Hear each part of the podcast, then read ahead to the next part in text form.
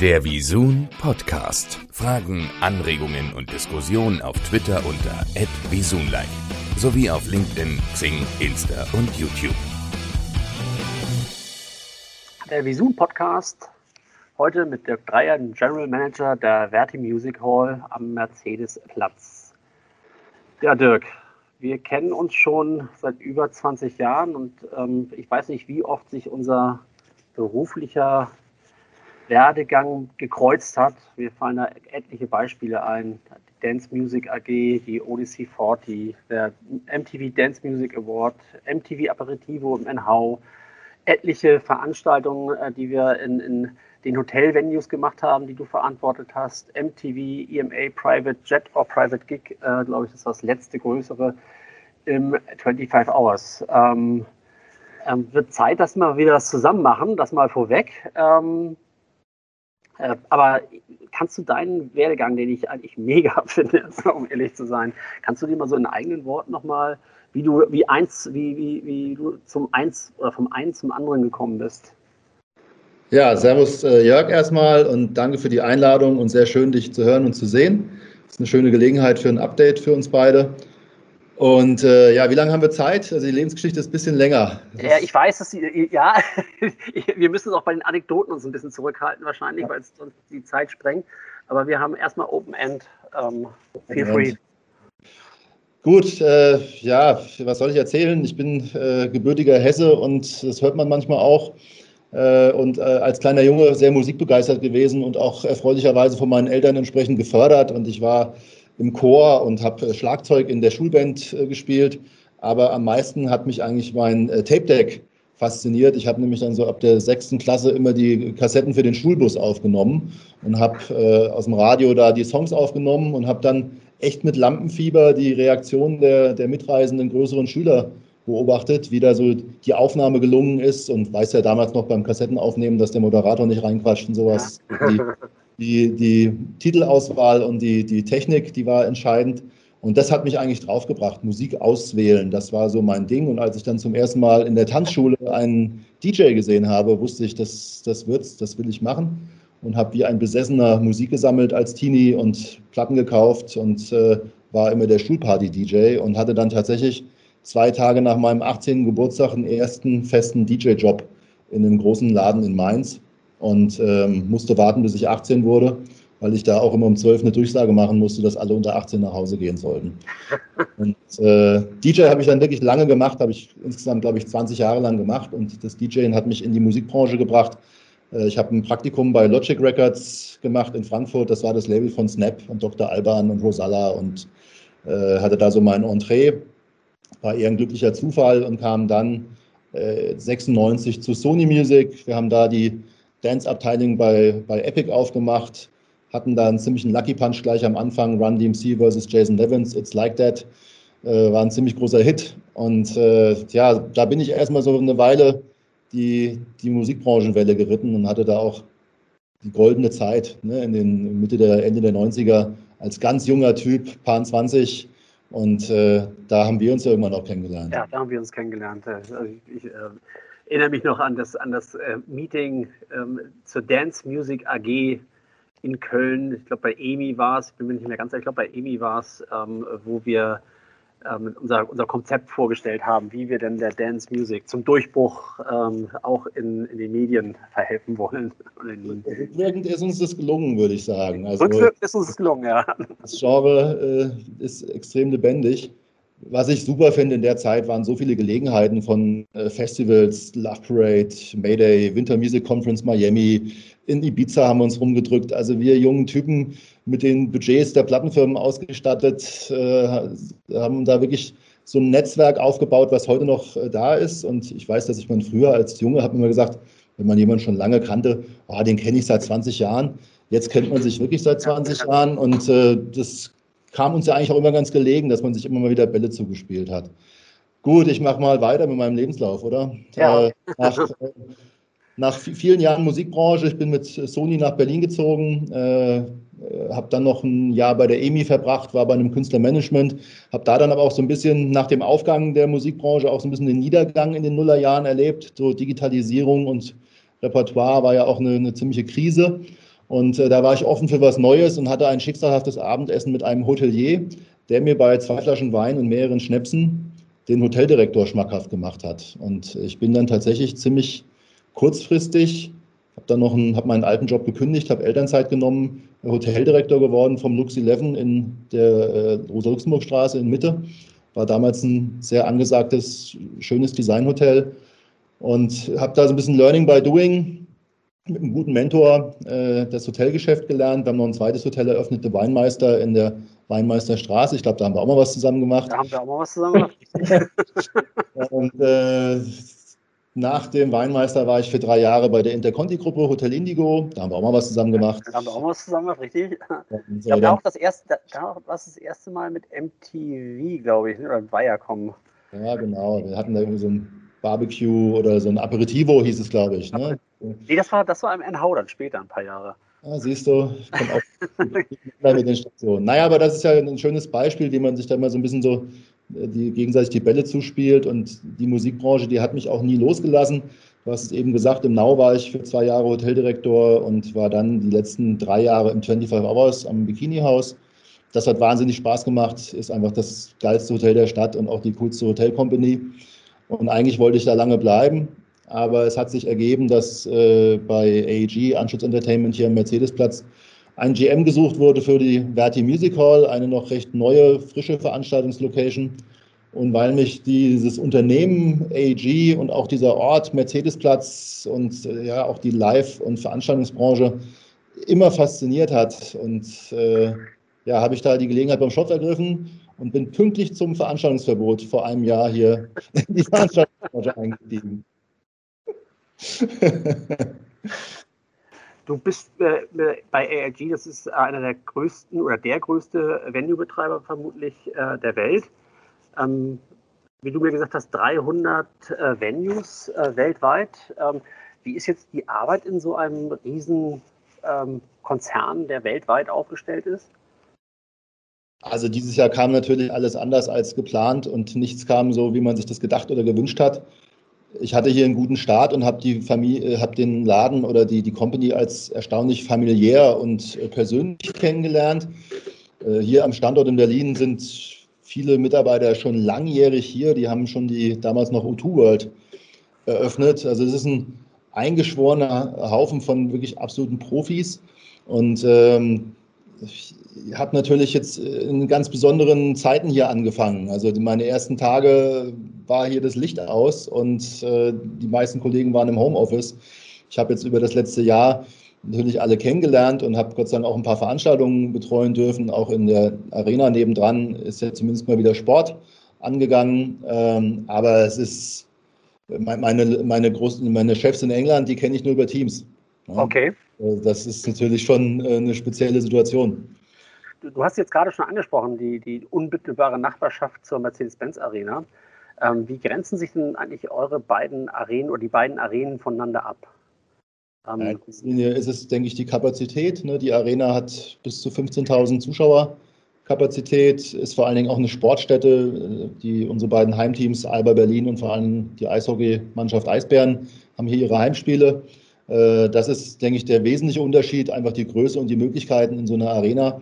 Die Verdi Music Hall ist äh, ja die kleine Schwester, äh, Kapazität bis äh, etwas über 4000 bei einem Stehplatzkonzert äh, und dementsprechend ganz anderes Segment. Äh, wir machen keinen Sport. Was wir dafür neben Konzerten und Shows machen, sind Corporate-Veranstaltungen, auch Awards. Wir hatten hier vor jetzt genau zwei Jahren den, nee, vor genau einem Jahr bin ein bisschen durcheinander mit dem letzten Jahr. den, Laureus Sport Award unter anderem, als hier Dirk Nowitzki und Lewis Hamilton in Berlin zu Gast waren. Es, äh, wir hatten den Deutschen Zukunftspreis vom Bundespräsidenten im letzten Herbst, aber halt auch äh, ja, viel Rock'n'Roll, viel Pop, viel Show und äh, das in einem etwas kleineren Kaliber als in der großen Arena. Wenn ich jetzt die, die Venues in Berlin insgesamt mal so, so einteile, dann ist ja so diese 3.000 bis 4.000er Größe eigentlich eher die ganz große Ausnahme. Entweder sind es deutlich kleiner oder ähm, doch ein, ein Teil größer. Ist das ein großer Vorteil für euch? Naja, also in diesem Mid-Size-Segment gibt es schon, sagen wir, mindestens zwei sehr arrivierte und auch sehr respektierte äh, Marktbegleiter, so möchte ich sie nennen. Ne? Einmal die Columbia-Halle, die absolute Kult-Location und wo auch jede Band mal spielen will, äh, mit einer Kapazität von so um die 3.000, 3.500. Und äh, wir haben das Tempodrom, was ja auch auf jeden Fall ein Klassiker der Berliner Veranstaltungsbranche ist, vor allen Dingen für, für, Kon für Konzerte und Shows. Also da sind wir durchaus, sag mal, in einem, in einem Wettbewerb drin und haben vielleicht nicht den Vorteil von der Mercedes-Benz Arena, die einfach die größte Indoor-Venue äh, in Berlin ist und müssen uns da schon um den Content und um die Veranstaltung bemühen. Ähm, du hast jetzt erwähnt, ähm, dass ihr auch Messen macht äh, und auch Corporate-Veranstaltungen. Ähm, macht ihr auch komplett eigengeplante Veranstaltungen oder werdet ihr nur gebucht oder ist es mal so, mal so? Also wir sind eigentlich der Betreiber und wir, äh, wir stellen dem, dem Nutzer eine spielfertige Halle hin. Das heißt, er kriegt von uns äh, gegen ein Nutzungsentgelt eine Halle mit der entsprechenden technischen Infrastruktur und wir machen äh, den Einlass und die Sicherheit in der Venue, äh, die Gastronomie und haben eine entsprechend technische Site-Crew hier. Aber unser Geschäftsmodell ist eigentlich, dass wir wie ein ja, Vermieter auftreten und ein Veranstalter dann hier seine Produktion reinbaut. Ähm, für die Bewerbung der Veranstaltung ist dann äh, ausschließlich der, der ja, Mieter quasi oder der, der, der gebucht hat zuständig oder unterstützt ihr das oder äh, bietet ihr Pakete an für Veranstalter oder wie läuft das? Also in der Regel ist der Veranstalter dafür zuständig und hat das auch in seinem Budget. Aber wir haben, äh, die sind in der guten Position, dass wir den Veranstalter unterstützen können. Ich glaube, jeder Berliner kennt die beiden großen Marquis-Signs an der äh, Warschauer Brücke und an der Eastside Gallery. Äh, und auch hier der Mercedesplatz ist ja voller LED-Wände, die entsprechend bespielt werden. Das heißt, unsere Veranstalter kriegen von uns auch entsprechenden Marketing-Support, der sich auch wirklich sehen lassen kann und der auch sag mal, über so ein Plakat oder ein Handzettel hinausgeht vom, vom, vom Style. Und darüber hinaus haben wir natürlich äh, Online und Social Media. Also wir können da dem, dem Veranstalter auch entsprechend unter die Arme greifen.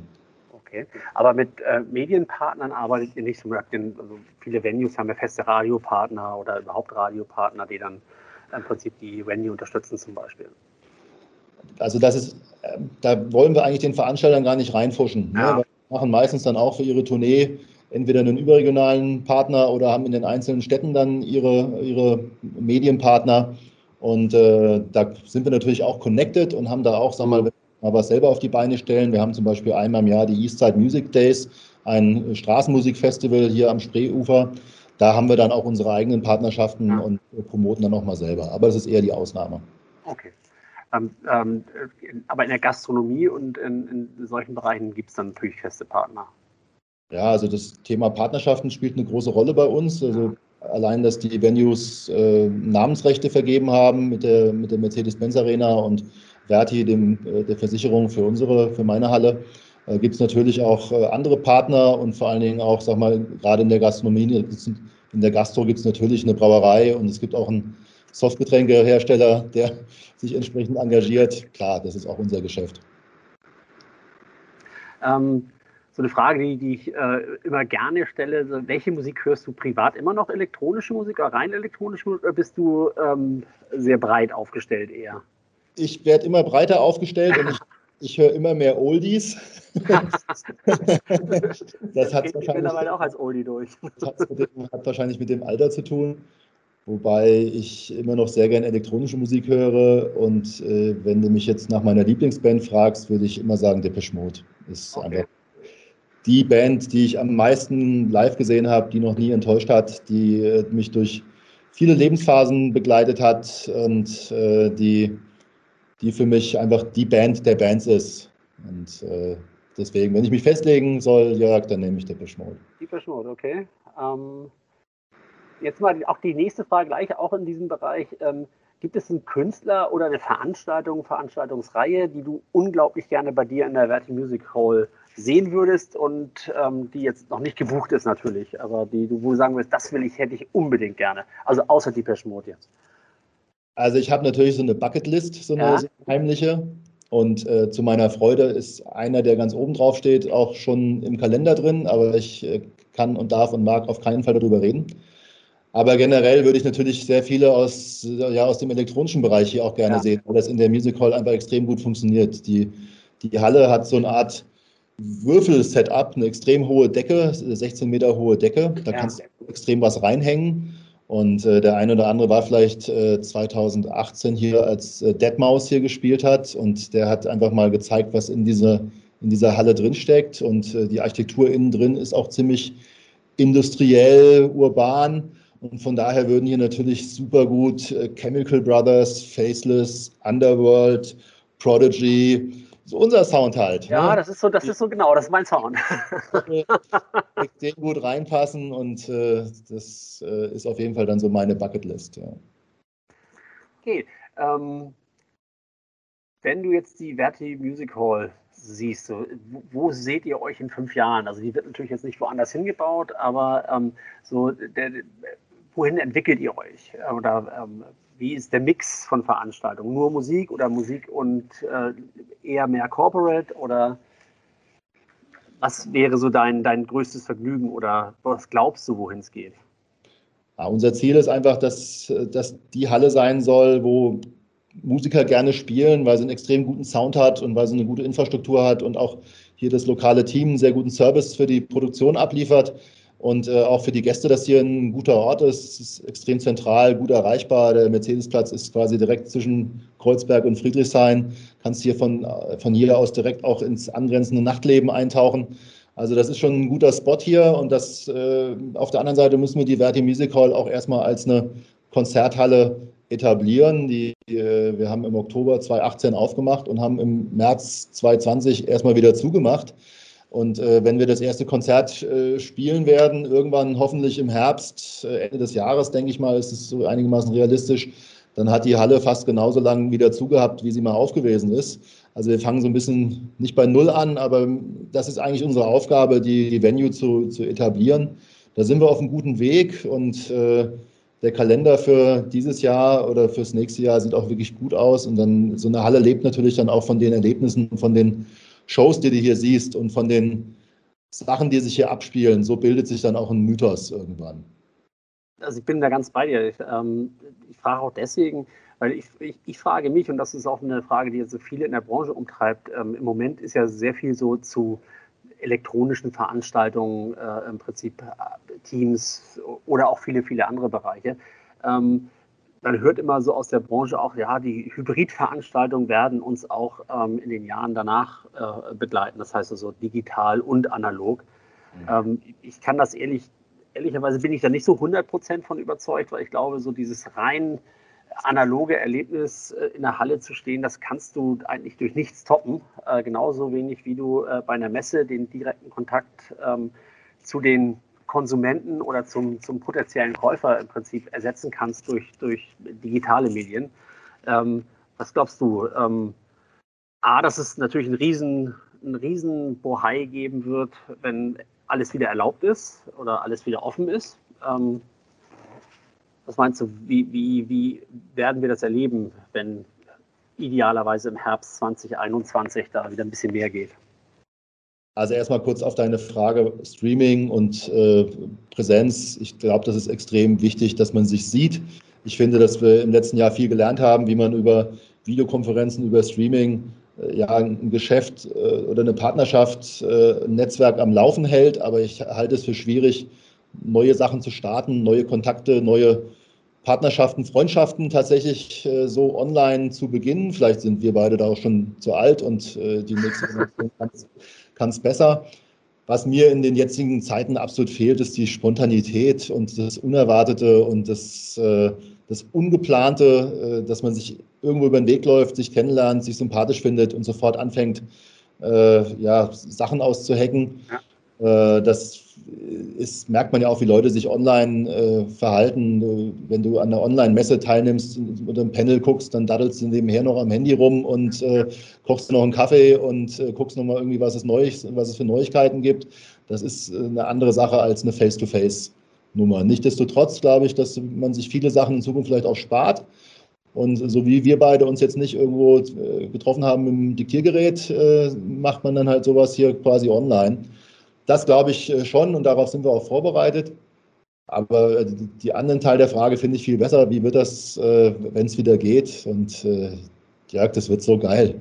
also ich bin, bin nicht bei dir. In den Armen liegen und das jetzt auch nicht nur beim ersten Mal, sondern ja. wahrscheinlich mindestens ein halbes Jahr, ein Jahr lang werden wir das jedes Mal entsprechend zu schätzen wissen, was gerade los ist und was uns vorher gefehlt hat. Und ich rechne da mit einer tierischen Energie auf allen Seiten, äh, auf der Bühne, vor der Bühne, hinter der Bühne. Ich merke das auch, ich merke es bei mir selber, aber ich merke es auch in meinem Umfeld, ich merke es bei meinen Kollegen, ich merke es bei den Dienstleistern, die wir hier haben, äh, wenn die mal für eine Veranstaltung oder für einen Sport mal hierher kommen können, wie ausgehungert alle sind. Und äh, ja, das ist dann so wie der große Radler nach einer langen Wanderung. Der schmeckt halt extrem gut. das, ist, das, ist, das, ist sehr, das ist sehr, sehr gut. Der große Radler nach einer Bergwanderung. Das, da bin ich sowas von bei dir. Ähm, und äh, äh, zu der anderen Sache, wir werden das Live-Meeting, sobald man wieder ähm, ähm, es erlaubt ist, werden wir das mal schnellstmöglich nachholen. Ähm, äh, wir beide haben uns ja äh, zumindest immer recht zuverlässig einmal im Jahr im Lollapalooza getroffen. Lollapalooza getroffen. Mittlerweile sind die Kinder äh, so groß, dass sie, glaube ich, lieber ohne uns rumhängen wollen oder ich weiß es nicht. Aber kleine Anekdote am Rande. Neulich rief mich einer an oder ich hatte eine Nummer im Display von einem Bekannten, der auch im Event- und Catering-Business ist und ich konnte nicht rangehen, rief ihn dann kurz Zeit später zurück und wir haben erstmal eine Viertelstunde gequatscht, wie geht's und lange nicht gesehen, bla bla und dann fragte ich irgendwann, du, was wolltest du eigentlich, wieso hast du angerufen? Dann meinte der, du, ich hatte in meinem Auto im Navi, wollte ich eingeben, Sprachsteuerung Schönhauser Allee 3 und der hat Anrufen Dreier verstanden und hat bei dir angerufen. Ich habe mich verwählt, wollte gar nichts von dir. Und ich so, ja, wie geil. Dann, das, ist, das hat dann so ein bisschen so die Zufallsbegegnung mal ersetzt, weil das ist eine Sache, die gerade wirklich, wo man hinterher sein muss, dass du deine, deine Netzwerke und deine Freundschaften pflegst und du hast also nicht diese Zufallstreffen abends auf einer Veranstaltung, bei einer Messe, bei einem Event, wo man einfach dann auch so up-to-date bleibt und sich mal sieht. Und deswegen weiß ich sehr zu schätzen, dass du an mich gedacht hast und mich zumindest mal jetzt zum Quatschen eingeladen hast. ähm, ja, sehr gerne. Also das ähm, ähm war auch auf meiner äh, Podcast-Bucketlist äh, quasi das Gespräch mit dir. Ähm, jetzt, du hast es schon ein paar Mal erwähnt. Ähm, ich meine, es ist, ist, natürlich, also herausfordernder kann im Prinzip kein Start in den Job sein, als ähm, direkt anzufangen, wenn äh, der Laden erstmal zumacht. Ähm, also ich stelle mir das äh, unglaublich surreal vor, dass man im Prinzip anfängt und man darf eigentlich nicht das machen, was eigentlich man gerne machen möchte. Also, magst du noch mal ein bisschen was dazu erzählen, wie das, oder nicht nur du, sondern wie du das mit dem ganzen Team erlebt hast? Wie hast du die zum Beispiel beisammengehalten, dass du so, ja, dass ihr im Prinzip alle noch, noch ein Team seid und nicht äh, ähm, ganz viele Einzelne und man erst wieder mit dem Teambuilding anfangen muss? Ja, das ist in der Tat nicht ohne. Also erstmal musste ich ja erstmal Leute kennenlernen. Ich bin relativ stumpf jeden Tag ins Büro gegangen. Also ich gehe jeden Tag hier hin. Äh, ich wohne nicht öffentlichen Verkehrsmitteln nehmen, habe ein Büro für mich alleine. Wir haben hier unsere Policies im Office, dass du da entsprechend mit Abstand und Maske auch entsprechend dich mal für ein paar Minuten unterhalten kannst. Äh, und da habe ich natürlich auch jede Gelegenheit genutzt, äh, überhaupt Leute persönlich kennenzulernen.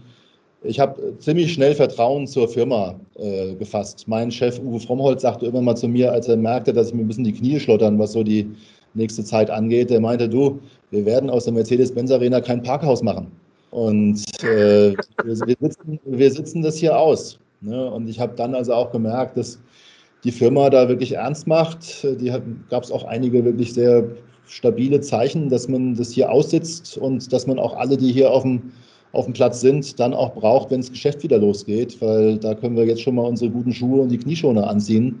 Äh, wenn die Saison wieder startet, dann werden wir nicht viel zu Hause sein. Und das ist das, was eigentlich alle so zusammenhält. Auf der anderen Seite, ey, ganz klar, jeder hat seine Stimmungsschwankungen und auch seine täglichen Tiefs. Und wir haben da auch die entsprechenden Herausforderungen. Vor allen Dingen haben wir also in den letzten Wochen auch einige Abgänge, also von, von Kollegen, die sich umorientiert haben. Äh, weil sie eben auch seit einem Jahr in Kurzarbeit sind, auch nicht wirklich eine Aufgabe haben. Und äh, das ist bitter und das wird auch, sag mal, eine unserer Aufgaben sein, dass wir eben den, die Leute bei Laune halten und beisammenhalten, dass wir die Stellen auch neu besetzen. Aber generell, wir kriegen es irgendwie hin, Jörg. Da, da, bin ich voll, also ich bin fest davon überzeugt, also dass die, die, äh, die Entertainment- oder Live-Entertainment-Branche in Gänze ähm, sag mal, gestärkt hervorgehen wird, auch wenn es, glaube ich, ähm, bei dem einen oder anderen Veranstalter ähm, schwierig wird und auch ist. Ähm, ähm der Ton wird ja dann auch teilweise ähm, manchmal ein bisschen härter, äh, wenn man so mal sieht, wie untereinander gesprochen wird. Aber ich glaube, dass es mit einem riesen Bang losgehen wird. Also ähnlich wie du. Die Leute werden zu schätzen wissen, ähm, was sie an Live-Entertainment haben.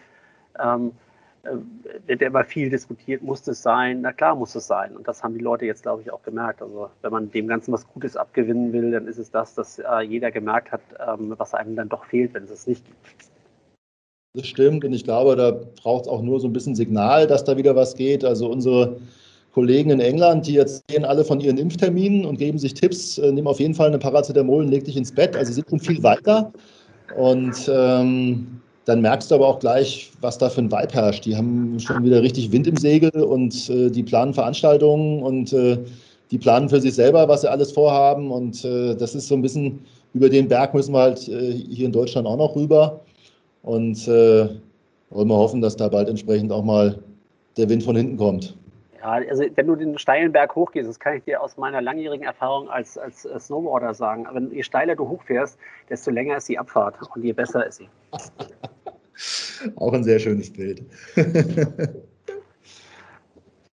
ja, Dirk, äh, vielen Dank für das Gespräch. Ähm, ja, ich hoffe, dass wir uns äh, bald wiedersehen. Ähm, vielleicht auch mal mit, mit, mit Kim zusammen äh, in, in, getrauter Runde. Ähm, ähm leider ähm, vielleicht dann eher in, in, wieder, oder nicht vielleicht leider, sondern äh, eher in Kreuzberg und nicht mehr im Westen.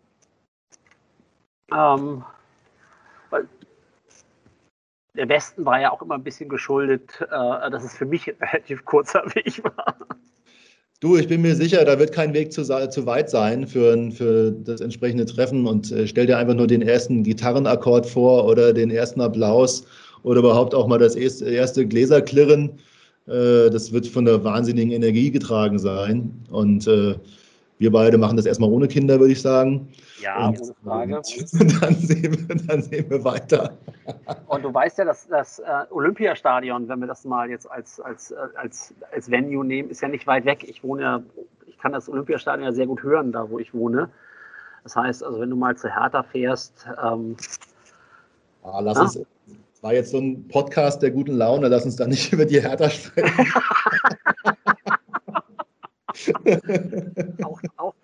da muss man positiv denken. Ja, das Gute ist ja, dass es mein Heimat- und Herzensverein ist ja weiterhin Eintracht Frankfurt und da geht es ja gut, aber hier äh, mit, mit Hertha ist, ist, die Freundschaft ist auch da, aber sie ist nicht immer leicht. Ne? Wie, du, wem sagst du das? Ich bin ja ähm, als, als äh, Kieler ähm, ja, über Jahrzehnte schon HSV-Fan und wenn du das hinter dir hast, ja, dann ist äh, Hertha im Moment Kindergeburtstag. Ah, sehr gut, sehr gut. Schlimmer geht immer, ne? Also, in diesem Sinne. In diesem Sinne. Jörg, vielen Dank für die Einladung. Vielen Dank. Grüße, bis bald. Bis bald.